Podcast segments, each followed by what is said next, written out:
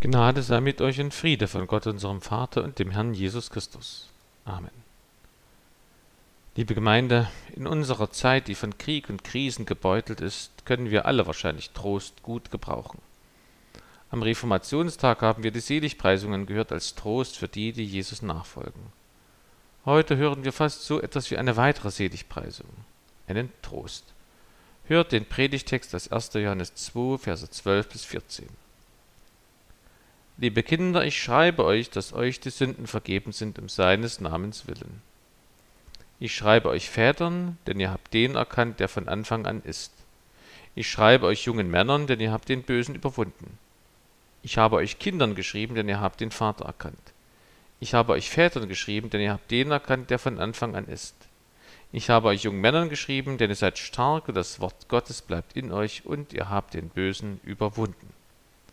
Der Herr segne an uns sein Wort. Amen. Zunächst erkläre ich einige Worte in den Versen. Vers 12.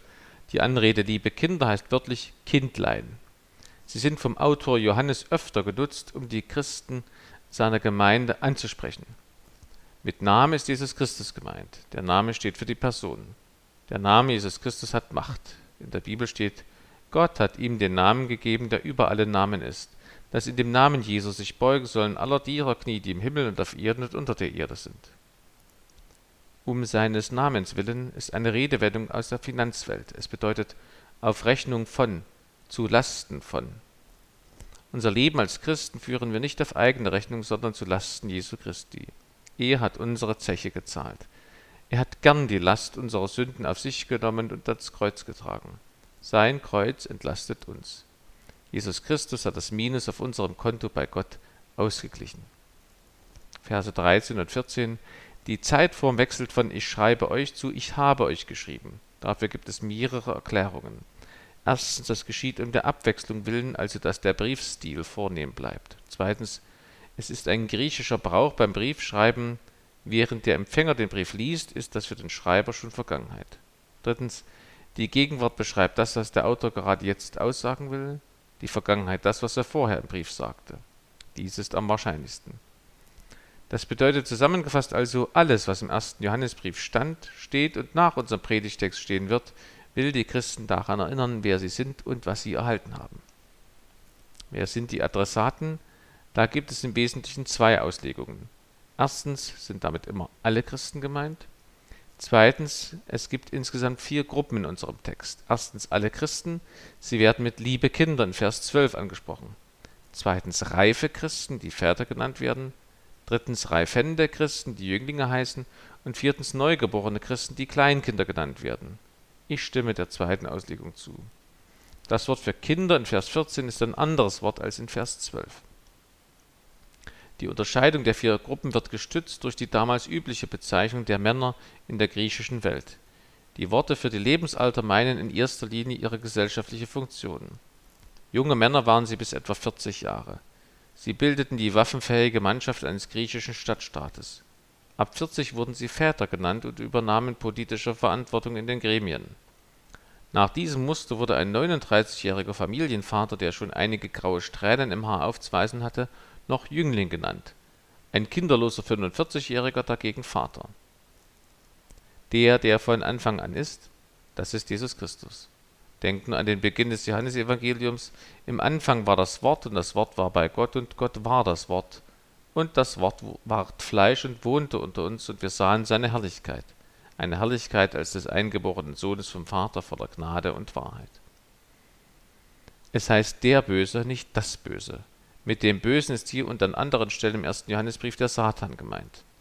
Christen werden nicht von einem Prinzip oder einer Idee bekämpft, sondern von einer geistigen Person. Genauso wie Jesus vom Teufel versucht wurde. Wir sollen nicht an den Teufel glauben, aber wir sollen mit ihm rechnen und uns vor ihm hüten. Ihr habt erkannt, ihr habt überwunden. Diese Sätze sind in der grammatischen Form des Perfekt geschrieben, was im Griechischen viel seltener verwendet wird als in unserer deutschen Gegenwartssprache. Damals bedeutete das Perfekt, es ist fertig, es ist perfekt, es ist beendet, es ist vollbracht. Das sind Ausdrücke, die den Glauben stärken sollen. Das Wort kennen bedeutet in der Bibel mehr als Wissen. Es ist eine sehr enge Gemeinschaft zwischen zwei Personen. Der Geschlechtsakt zwischen Ehemann und Ehefrau wird zum Beispiel auch erkennen genannt. Das Wort Gottes meint hier Jesus Christus, eben das menschgewordene Wort. Und dieses Wort begegnet uns in der Bibel und in der Gemeinde, in der Tradition sowie ganz persönlich im Heiligen Geist und in den Sakramenten. Die drei Johannesbriefe zählen zu den katholischen Briefen, weil sie an alle Christen gerichtet sind. In ihnen werden Themen angesprochen, die für alle Christen wichtig sind. Autor ist der Apostel Johannes, der Jesus selber gehört, gesehen und angefasst hat, wie er im ersten Kapitel sagt. Er schreibt den Brief wahrscheinlich am Ende seines Lebens, das ist ca. 100 nach Christi Geburt. Er ist einer der letzten noch lebenden Augenzeugen Jesu Christi. Die christlichen Gemeinden haben die Gründungsphase damals hinter sich, der Enthusiasmus der ersten Generation war am Abklingen begriffen. So heißt es zum Beispiel in der Bibel, lasst uns aufeinander Acht haben und einander anspornen zur Liebe und zu guten Werken und nicht verlassen unsere Versammlung, wie einige zu tun pflegen. Es gab bereits erste Christenverfolgungen, dazu kamen noch Irrlehrer in einigen Gemeinden, an Johannes schreibt. Das hat die Christen verängstigt und verunsichert. Deswegen sendet Johannes ihnen eine Ermutigung. Drei Kapitel nach unserem Predigtext schreibt er, das habe ich euch geschrieben, damit ihr wisst, dass ihr das ewige Leben habt, euch, die ihr glaubt an den Namen des Sohnes Gottes. Und das ist die Zuversicht, mit der wir vor ihm reden, wenn wir um etwas bitten nach seinem Willen, so hört er uns. Die Ermutigung des Johannes drückt sich auch dadurch aus, dass er seine Aussage wiederholt. Er schreibt ja fast zweimal dasselbe nach dem Motto doppelt hält besser. Außerdem wird seine Ermutigung durch die Sprache verdeutlicht, wenn er im Perfekt sagt, ihr habt den Bösen besiegt, dann ist das die Feststellung einer abgeschlossenen Tatsache nach dem Motto, das habt ihr schon geschafft, euer Feind ist bereits besiegt. Konkret in unserem Predigtext greift Johannes als Ermutigung auf den Anfang des Christseins zurück, auf die Vergebung der Sünden. Er spricht damit alle Christen an. Zusätzlich konkretisiert er seine Aussagen noch in Bezug auf das jeweilige geistliche Lebensalter oder die geistliche Reife, die die Gemeindeglieder haben. Wieso kann man überhaupt von verschiedenen Entwicklungsstufen oder Reifestufen oder Reifegraden eines Christen sprechen? Erstens, weil Jesus selber einen neuen Christen als neugeborenen Menschen bezeichnet. Er sagt, wenn jemand nicht geboren wird aus Wasser und Geist, so kann er nicht in das Reich Gottes kommen. Und zweitens, weil Jesus als Veranschaulichung des Reiches Gottes öfter Wachstumsgleichnisse benutzt. Denken an die selbstwachsende Saat oder das Senfkorn. Es kommen in unserem Predigtext drei Stufen vor. Das Kleinkind ist gerade als Christ auf die Welt gekommen. Der junge Mann wird selbstständig und nimmt zu an Kraft und Erkenntnis. Der Vater schließlich hat Erfahrungen mit Gott und der Welt gesammelt und reflektiert und ist Christ geblieben. Mit diesen drei Stufen sind Christen beiderlei Geschlechts gemeint. Allerdings möchte ich auch gleich vier Missverständnissen wihren. Erstens, die Reifegrade sind Gleichnisse der biologischen und geistlichen Reife, keine Gleichungen. Ein Kind kann geistlich schon Jüngling sein, ein Rentner noch geistliches Baby. Denkt nur an Timotheus. Den ermutigte Paulus, niemand verachte dich wegen deiner Jugend. Du aber sei den Gläubigen ein Vorbild im Wort, im Wandel, in der Liebe, im Glauben, in der Reinheit. Fahre fort mit Vorlesen, mit Ermahnen, mit Lehren, bis ich komme. Zweites Missverständnis. Es gibt einen Automatismus beim geistlichen Wachstum. Nein. Wenn ich lange genug getauft bin, wachse ich nicht automatisch im Glauben. Paulus schreibt den Korinthern, und ich, Brüder, konnte nicht zu euch reden als zu Geistlichen, sondern als zu Fleischlichen, als zu Unmündigen in Christo. Ich habe euch Milch zu trinken gegeben, nicht Speise. Denn ihr vermochtet es noch nicht, aber ihr vermöget es auch jetzt noch nicht, denn ihr seid noch fleischlich. Ja, es gibt sogar eine Rückentwicklung. Im Hebräerbrief steht, da ihr der Zeit nach Lehrer sein solltet, bedürft ihr wiederum, dass man euch lehre, welches die Elemente des Anfangs der Aussprüche Gottes sind, und ihr seid solche geworden, die der Milch bedürfen und nicht der festen Speise. Drittes Missverständnis. Man kann eine reife Stufe überspringen. Nein. Was in der Natur nicht geht, geht im Reich Gottes auch nicht. Deswegen sollen zum Beispiel frisch bekehrte Christen keine Bischöfe sein, schreibt Paulus. Da ist Demut gefragt bei jedem Reifenden in Bezug auf sich selbst, keine Ungeduld aufkommen lassen und und Bezug auf die Väter, ihnen gehorsam sein, zumindest ihnen Reife zuerkennen. Es gibt Generationenkonflikte auch in der Gemeinde, sowohl biologische als auch geistliche. Und wir haben hier wieder eine Unterstreichung der Wichtigkeit des vierten Gebotes. In der biologischen Familie lernen Kinder und Eltern, wie sie sich auch in der geistlichen Familie, der Familie Gottes, verhalten sollen, also in der Gemeinde. Viertes Missverständnis. geistliches Wachstum ist egal. Nein, wir sollen geistlich wachsen. Warum kann man nicht Säugling bleiben? Weil man da geistlich abstirbt. Ein Baby, das nicht wächst, stirbt. Es gehört zu jeder Beziehung, auch zur Beziehung zu Gott, dass man darin reift und wächst. Einige Aussagen aus unserem Predigtext möchte ich deshalb so bündeln. Wir Christen haben es gut, denn erstens sind unsere Sünden vergeben, zweitens sind wir stark durch Gott und drittens kennen wir den Vater im Sohn. Zuerst also, wir Christen haben es gut, denn uns sind unsere Sünden vergeben. Unser heutiger Predigtext ist ein großer Zuspruch und Trost für alle Römer 7 Geplagten. Euch sind die Sünden vergeben. Das ist auch der entscheidende Satz bei der Beichte. Und es ist der Entlastungsspruch von Jesus für einige Geheilte. Zum Beispiel, Jesus sprach zu der Frau, Dein Glaube hat dir geholfen, geh hin in Frieden. Oder so verdamme ich dich auch nicht, geh hin und sündige hinfort nicht mehr. Die Vergebung der Sünden ist ein entscheidender Besitz der Gemeinde. Wir dürfen diese Vergebung immer wieder bekommen. Und wir wissen auch wo. In der Gemeinde bei Beichte und Abendmahl. Beides nimmt in jedem Gottesdienst bei uns einen großen Platz ein. Warum? weil es so zentral ist, weil es unser Glaubensschatz ist. Wir feiern unsere Befreiung, denn wir sind frei, Jesus hat uns bereits vergeben. Das ist sicher. Dafür steht das Kreuz auf Golgatha und der weggerollte Stein zu Ostern. Uns sind bereits die Sünden vergeben, wir sind bereits gerecht gemacht vor Gott. Das ist ein Riesenschatz. Wie kann man sich das vorstellen? Vielleicht wie bei Adligen. Meistens haben nur die ersten Generationen etwas erworben. Die vielen Nachkommen müssen nur noch das Erbe antreten und verwalten, also zur Familie gehören wollen, in sie hineingeboren werden, verantwortlich mit dem Erbe umgehen und es natürlich nicht verschachern. Das ist für manche schon schwer genug. Wer aus Wasser und Geist wiedergeboren ist in der Taufe, der ist von hoher Geburt, ja von höherer Geburt als Adlige. Der hat einen erlesenen Stammbaum, der überdies zurückverfolgt werden kann bis vor die Erschaffung der Menschen, vor die Schöpfung der Welt. In England gieren viele Aufsteiger nach einem Adelstitel. Heute kann man zwar noch zum Ritter geschlagen werden, also geadelt werden, aber das ist nicht mehr erblich. Das Besondere am Erbadel ist, niemand kann einem das streitig machen. Und man muss gar nichts dafür tun. Das haben alles die Vorfahren getan. So sind wir Christen Nachkommen Jesu Christi und Kinder Gottes des Erblassers. Alles, was mein ist, das ist dein, sagt der Vater im Gleichnis vom verlorenen Sohn zu dem älteren Sohn. Jesus Christus hat schon alles für uns getan. Man muss nicht klug sein, um Christi Erbe zu werden, nicht einmal tugendhaft, nicht einmal sportlich, man muss nur da hineingeboren werden. Die wunderbare Botschaft Gottes ist, das kann jeder. In England kann man nicht mehr erbadlig werden, aber im Reich Gottes. Wer das will, kann gleich heute sein Leben Jesus anvertrauen und von ihm bestimmen lassen. Dann wird er nach der Beichte in den christlichen Adelstand erhoben und empfängt in der Taufe den Ritterschlag. Und dann, dann ist man ein Baby im christlichen Glauben. Das ist die erste der drei geistlichen Entwicklungsstufen. Wenn ein Baby neu geboren ist, dann legt man es ja nicht beiseite und sagt so, fertig. Nein, es wird der Mama an die Brust gelegt. So muss jeder neugeborene Christ der Mutter Kirche an die Brust gelegt werden. Die Gemeinde ist unsere Mutter.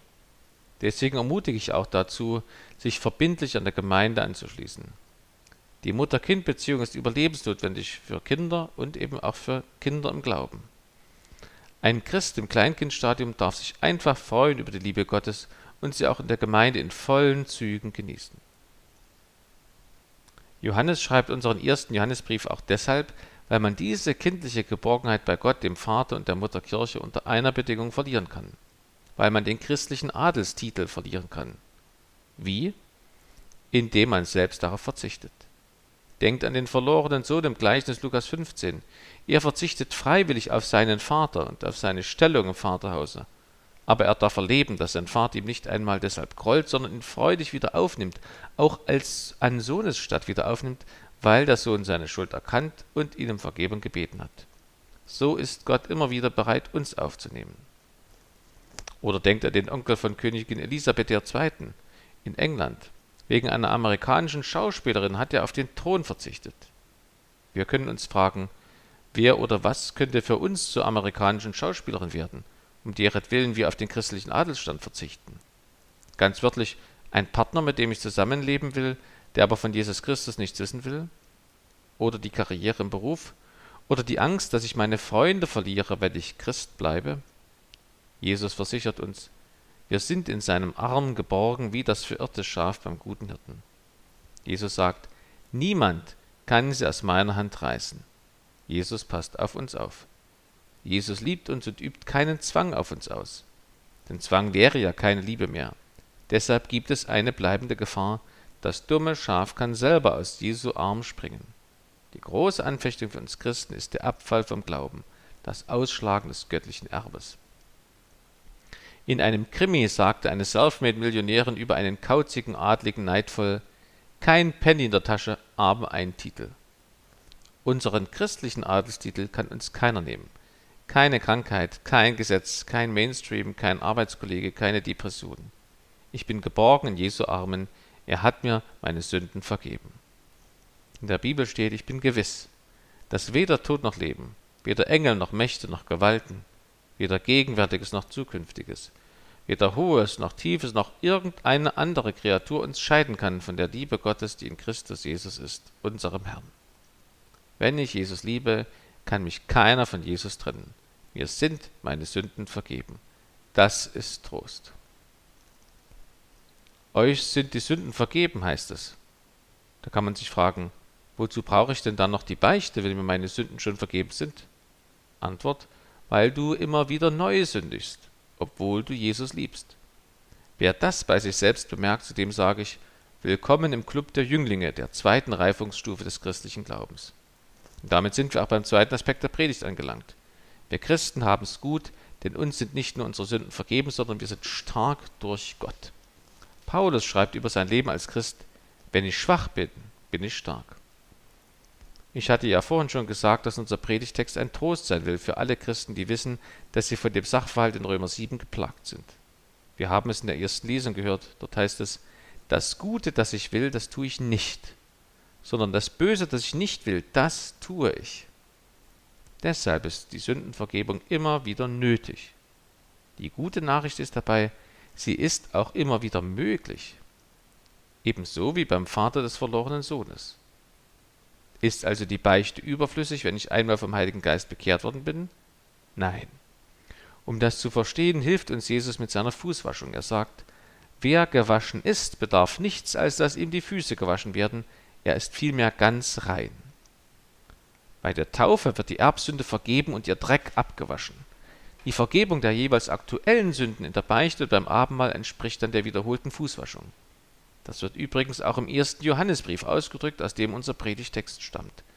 Da finden wir zwei gegensätzliche Aussagen. Einmal, wenn wir sagen, wir haben keine Sünde, so betrügen wir uns selbst und die Wahrheit ist nicht in uns. Wenn wir aber unsere Sünden bekennen, so ist er treu und gerecht, dass er uns die Sünden vergibt und reinigt uns von aller Ungerechtigkeit. Im selben Brief steht aber auch, wer aus Gott geboren ist, der tut keine Sünde denn Gottes Same bleibt in ihm und er kann nicht sündigen, denn er ist aus Gott geboren. Wir sind und bleiben frei, weil wir aus Gott geboren sind, weil wir neue Menschen sind. Der Böse, der Satan, ist besiegt. Besiegt heißt jedoch leider noch nicht tot. Das ist wie bei einem Jäger, der einen Wolf geschossen hat. Langsam und vorsichtig nähert er sich dem geschossenen Tier. Denn er weiß nicht, ob das Tier nur besiegt und geschossen ist oder auch erschossen und tot. Nicht, dass der Wolf den Jäger in einer letzten Zuckung noch beißt.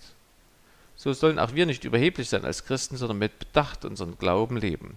Denn die Erbsünde ist mir zwar vergeben, aber ist noch nicht tot. Ja, sie arbeitet noch an und sogar in den Geretteten steht in der Bibel. Ja, die meisten Sünden bemerken wir erst nach unserer Bekehrung, wenn wir den Heiligen Geist bekommen haben. Unser alter Adam, der alte Mensch, der in der Taufe täglich ersäuft wird, ist wie ein sinkendes Schiff. Das wird von den Ratten verlassen. Und erst da sieht man, wie viele dieser Plagegeister auf dem Schiff waren.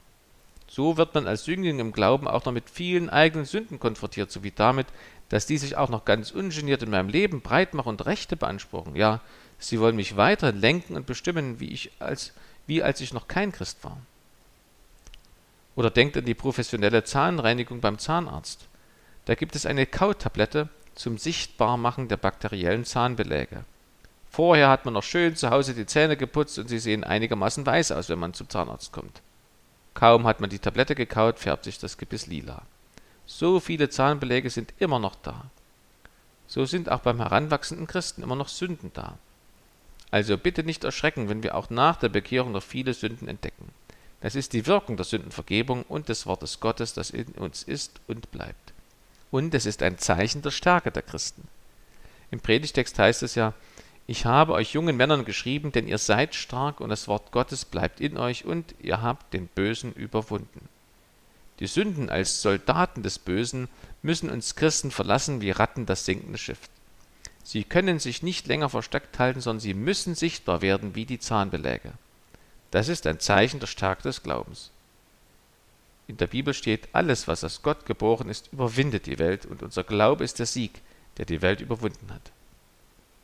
Weil alle Christen diese Kraft haben, kann man sie mit kräftigen Jünglingen vergleichen. Wohlgemerkt, gekämpft wird hier nicht, um den Sieg zu erringen. Das hat Jesus Christus am Karfreitag schon vollbracht.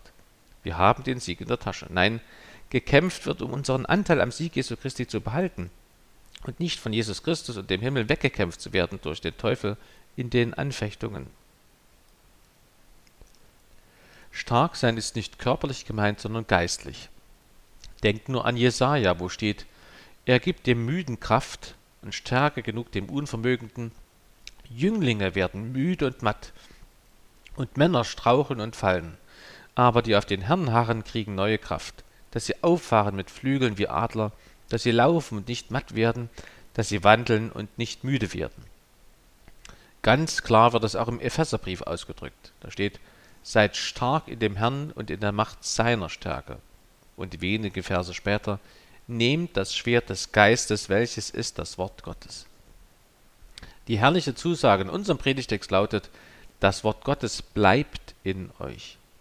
Die Jünglinge sind stark, weil sie das Wort haben, welches ist das Schwert des Geistes gegen den Bösen.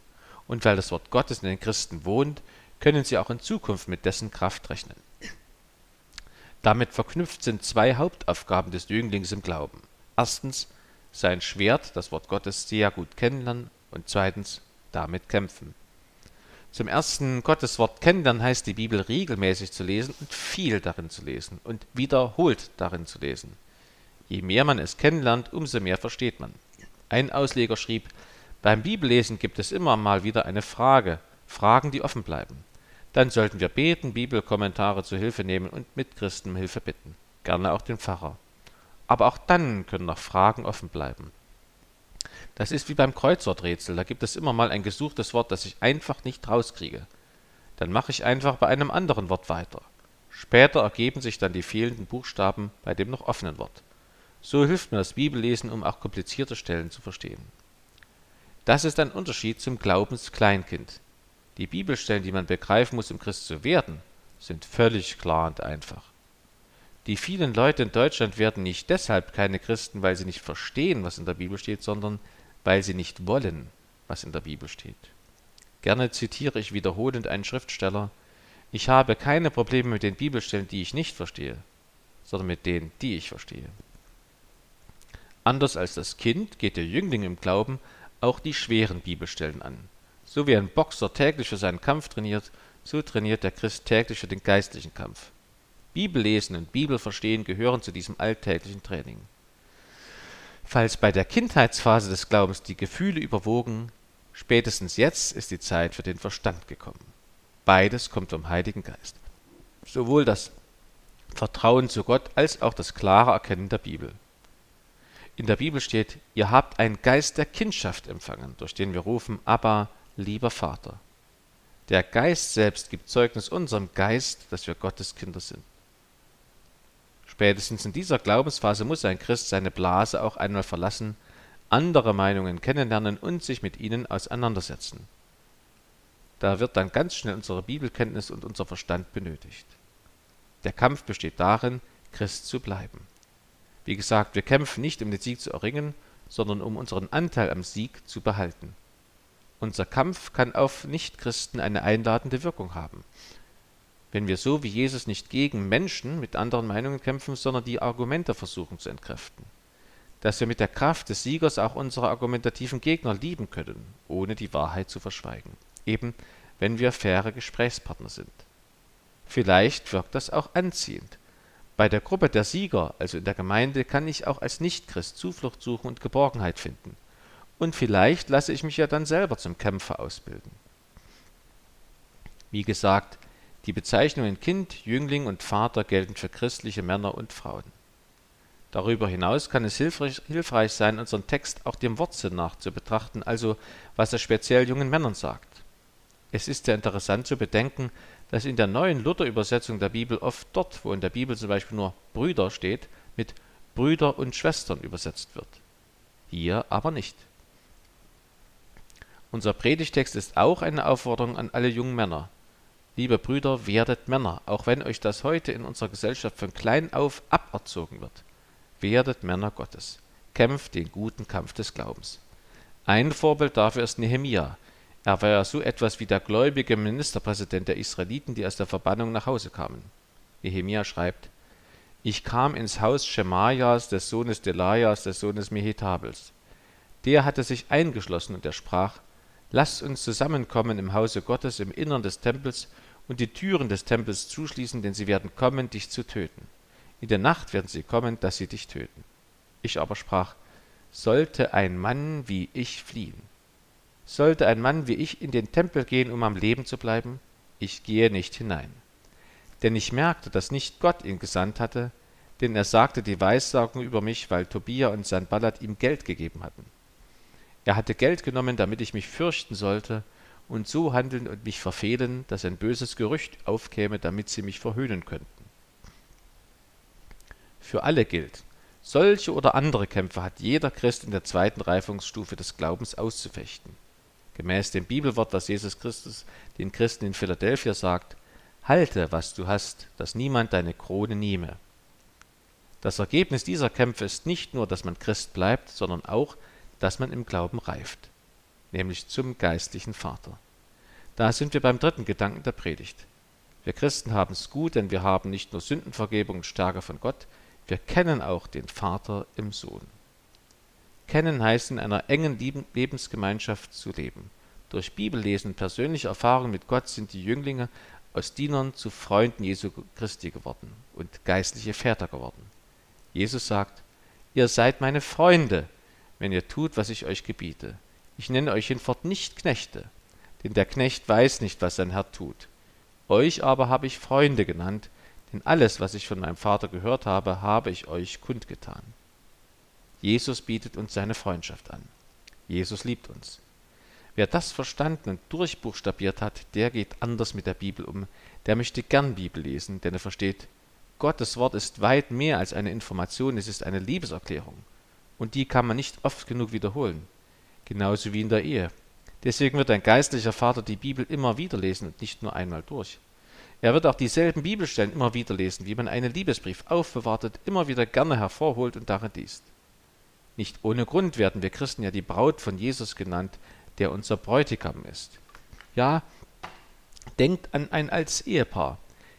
Die werden fast dasselbe denken und sagen so sollen und wollen und werden reife Christen fast dasselbe denken und sagen wie Christus. Die Bibel und auch der erste Johannesbrief sind ein Liebesbrief Gottes. In unserem Predigtext ist keine einzige Forderung enthalten. Es sind lauter Feststellungen, lauter Heilsindikative, ein Zuspruch. Unser heutiger Predigtext ist viel mehr als eine Information, er ist Beziehungspflege. Eine Beziehung, die Väter im Glauben schon lange pflegen mit Hochs und Tiefs und die sich trotzdem nicht von Gott haben scheiden lassen.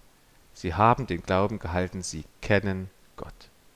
Säuglinge sagen, der Prediger so und so hat gesagt, jener Pastor hat das gesagt. Jünglinge sagen, Jesus Christus hat gesagt. Väter sagen, ich liebe Jesus Christus.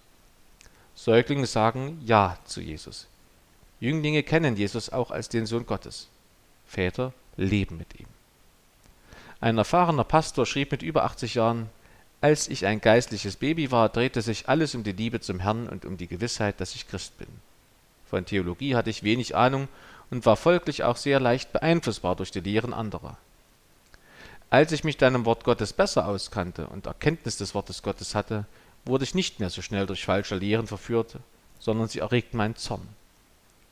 Da ich nun in der Erkenntnis des Wortes gewachsen bin, ist es mein Herzenswunsch, Gott näher kennenzulernen und innige Gemeinschaft mit ihm zu pflegen. Geistliche Väter sind nicht nur mit der Bibel vertraut, sondern auch mit Gott, der ihr Autor ist. Zitat Ende. Väter kennen und wissen, dass sie durch den Sohn den Vater kennen und mit ihm eins sind. Jesus sagt ja zu Jahwe über seine Jünger, die Worte, die du mir gegeben hast, habe ich ihnen gegeben. Und sie haben sie angenommen und wahrhaftig erkannt, dass ich von dir ausgegangen bin, und sie glauben, dass du mich gesandt hast. Und alles, was mein ist, das ist dein, und was dein ist, das ist mein. Und ich bin in ihnen verherrlicht. Ich bitte aber nicht allein für sie, sondern auch für die, die durch ihr Wort an mich glauben werden, dass sie alle eins seien. Wie du, Vater, in mir bist und ich in dir, so sollen auch sie in uns eins sein, auf dass die Welt glaube, dass du mich gesandt hast. Es geht darum, Gott zu kennen im biblischen Sinne der engsten Gemeinschaft. Das ist überhaupt nur möglich, weil Gottes Wort Mensch geworden ist. Und dieses Wort ist in der Bibel und der Gemeinde der Tradition auf uns gekommen. Deswegen soll die Bibel nicht unser papierner Papst sein, wie manche es Luther vorwarfen. Denn das Wort Jesus Christus wurde Fleisch, nicht Buch wie im Islam. Wir feiern Inkarnation statt Inliteration. Deswegen sind auch die Sakramente so wichtig, weil man da ohne Schrift das Wort Gottes Jesus kennenlernt und Gemeinschaft mit ihm erlebt. Ebenso kann man Jesus in der Gemeinde als Körper von Jesus ohne Schrift und ohne Buch erfahren. Andersherum gefragt, wie soll eine sehr enge Beziehung zu Gott ohne Beziehungspflege funktionieren? Wie will ein Mensch Christ bleiben ohne Abendmahl? Alle diese Themen haben Väter und Mütter im Glauben durchexerziert. Bei Müttern im Glauben denke ich natürlich an Maria und ich erwähne die Richterin Deborah. Zitat aus der Bibel Starke fehlten, in Israel fehlten sie, bis du, Deborah, aufstandest, bis du aufstandest, eine Mutter in Israel. Väter und Mütter haben den Glauben gehalten und weitergegeben. Man nennt sie ja Väter, weil sie geistliche Kinder zeugen durch Weitergabe und Vorleben des Evangeliums. Wir sind heute wahrscheinlich in einer ähnlichen Lage wie die Gemeinden, an die Johannes unseren Brief schreibt. Am Ende des ersten Jahrhunderts waren die ersten Väter fast alle tot. Da braucht es neue Väter, also Jünglinge, die zu Vätern werden konnten, und Säuglinge, die zu Jünglingen werden konnten. Auch deshalb gibt Johannes hier diesen Impuls, den auch wir aufgreifen können. Geistliche Eltern sollen väterlich und mütterlich in der Gemeinde handeln, also geistliche Kinder zeugen. Was heißt das? Seid bereit, Mentoren zu sein für jüngere Christen. Übt immer neu die Verbindung von Wahrheit und Liebe. Tragt die Last, Vorbild sein zu können betet für jüngere Christen, arbeitet im Alpha-Kurs mit.